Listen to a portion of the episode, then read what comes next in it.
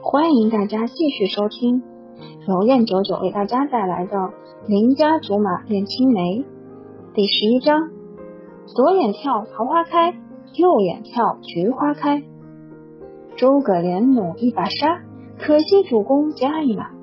洒家就如此被貂蝉这厮拿下，心中甚为郁闷。其实每次和貂蝉对阵，都有种挖坑给自己跳的感觉，并且事实也拉轰的证明了我已经进入人品积攒模式。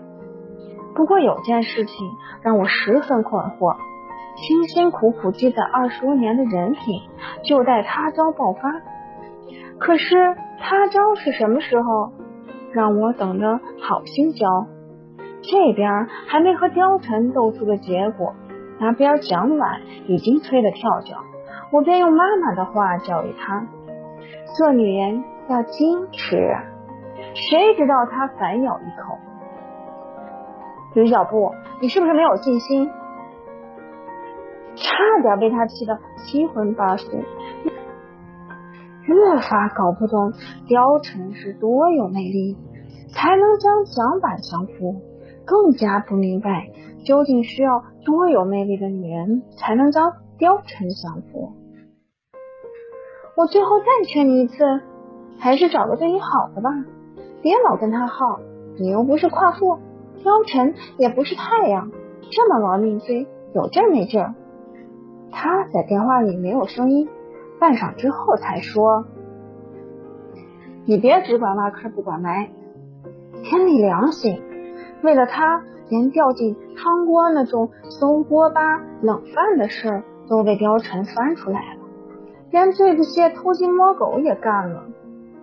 没理由你们那一脚还摔个大马趴。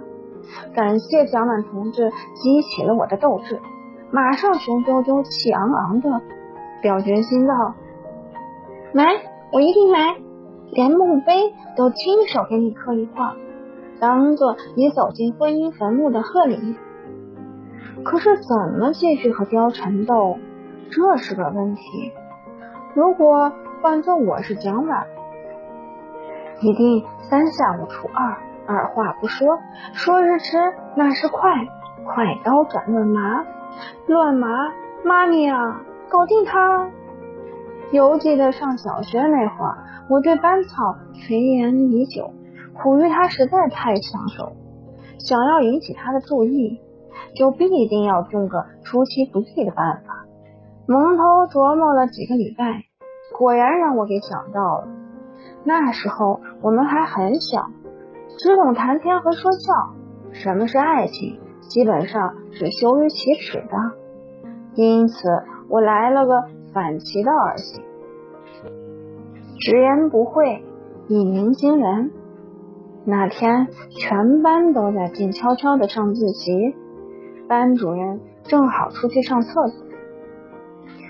我瞅准时机，冲上讲台，高声道：“我要宣布一件事情。”所有人都抬起头看着我。哈，小孩子的好奇心。和求知欲是无法比拟的。其实，在说出这句话之后，就已经没什么底气了，更别说是和班草四目交接、遥遥相望，就更觉得脸红不已。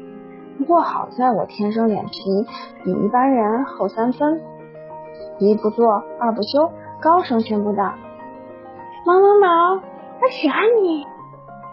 全班都怔住了一秒。两秒，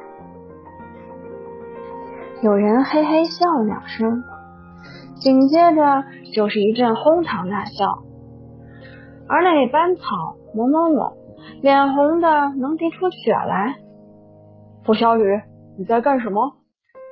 班主任站在教室门口，瞪大的双眼和坚挺的将军肚，让他看起来活像条气骨鱼。他气急败坏的冲进来，把我拎出去，用道德沦丧的高度来教育我。其实他说的那些，以我当时的觉悟，压根儿就听不懂，只知道自己干了一件极蠢的事情。本来班主任要请家长，正好三好学生貂蝉经过门口，我用眼神给他打了个 S 信号，他会意的跑过来，以无害的笑容和长兄如父的痛定思痛的路数将我解救。事件结果当然是求爱不成，还被全班笑话到毕业。而那位校草更是对我敬而远之，从此也就断了我的念想。回家的路上，貂蝉快步走在前面，我背着小书包，耷拉着脑袋跟在后面踢石子。突然，他停下脚步，我差点就直挺挺的撞上去了。他恨铁不成钢的说：“付小雨，你妈生你的时候是不是把孩子丢了？”把胎盘给养大了，这么没水准的事情都干得出来，你也不知道“羞愧”两个字怎么写啊？我十分诚恳的说：“我才一年级，哪知道羞愧怎么写？要知道就跟你一块跳级了。”我想了又想，又说：“羞愧是什么意思？”此话一出。貂蝉再也不想理我，绝尘而去。一段懵懂时期的青涩的爱恋，就这么被古板的班主任掐死在摇篮里。只是许多年过去了，当我再遇见那位班草，惊讶的不知道说什么才好。都说小时候长得好看的孩子，长大了就会愧对基因。确实，像貂蝉那样从小到大。都让人竖起指头称赞的孩子少之又少。某某某已经变得很惨不忍睹了。忽然发现当年貂蝉是有先见之明的，让我眼睁睁看着某某某分分秒秒在变丑，简直是折磨心心的酷刑。回想当年，这招还是很好的。只是时机不对而已。可是方法再好也白搭。像蒋婉这样自视很高的美女，怎么可能拉下脸皮做那种自贬身价的事情？说做就做，本着虚心求教的态度，马上到先爱网、百花网、世纪佳缘取经，结果还是一无所获。偏这个时候。罗苏来闹腾，凑在电脑面前，目瞪口呆的。你真打算改行当皮条客？我的理想可不止这样。颇有兴致的和他调侃两句。我的理想是去电视台做制片人，专门做婚恋节目。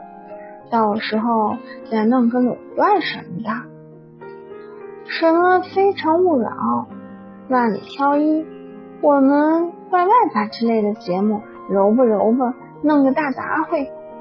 我连节目名字都想好了，就叫《狂风浪蝶痴男怨女激情对对碰》，怎么样？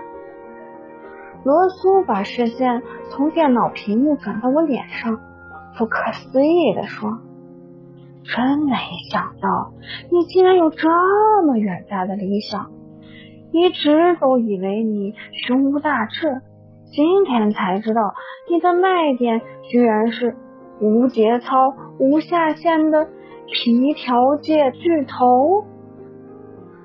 你会不会聊天？他忽然结巴的说：“到时候。”能不能挑几个好的给我留着？我近水楼台嘛。成，咱俩谁跟谁？这跳板给你用。他听得高兴。我问你有事儿吗？没事，别挡着我贩男卖女的康庄大道。呃，有的有的。他貌似想到了什么，慢悠悠的说。我刚才上来的时候，看见你那个五十四度角帅哥在下面转悠，你怎么不早说？马姆蝶冲到窗户边，幸好他还在，他看见我跟我招手，难怪左眼皮跳了一天。江湖传闻，左眼跳桃花开，右眼跳菊花开，当真不假。罗苏，下次再藏着掖着，以后就是把好货放馊了也不给你留。赶忙在衣柜里搜罗出新买的衣服，今天可算派上用场了。罗苏委屈的说：“我以为你是耍大牌，欲擒故纵来着。”谁欲擒故纵还能纵得跟没事人一样？这年头不靠脑子活的人真心一抓一大把。